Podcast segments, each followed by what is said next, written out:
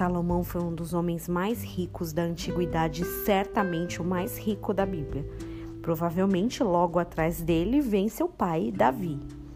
A fortuna de Davi se explica e vem de diversas fontes. Ele herdou riquezas de Saul, conquistou despojos de guerra ao vencer vários povos, tais como Boabitas, Sírios, Edonitas e tantos outros. Além das vitórias militares, ganhou presentes encontrou tesouros. Não foi por acaso que se tornou um homem também extremamente rico. Salmo 16 diz assim: Guarda-me, ó Deus, porque em ti me refugio. Digo ao Senhor: Tu és o meu Senhor. Outro bem não possuo, senão a ti somente. Será que quando escreveu esse salmo, Davi havia se esquecido de todos os seus bens, tendas, mulheres e filhos?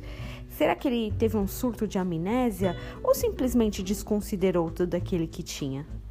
No fundo, Davi havia aprendido que nada era tão precioso quanto a preciosidade de ter o Senhor, de servir a um Deus verdadeiro. Nada do que é terreno teria qualquer valor em vista do que o Senhor representava. E quanto a nós? Provavelmente de forma proporcional, é muito possível que eu e você não tenhamos chegado aos pés do rei Davi em termos de riqueza. A gente seja bem longe de sermos considerados tão ricos. De qualquer forma, mesmo não tendo tanto, colocando, colocamos nossos bens em altíssima consideração, colocamos eles em altos patamares e neles a segurança, a relevância e a importância das coisas principais das nossas vidas.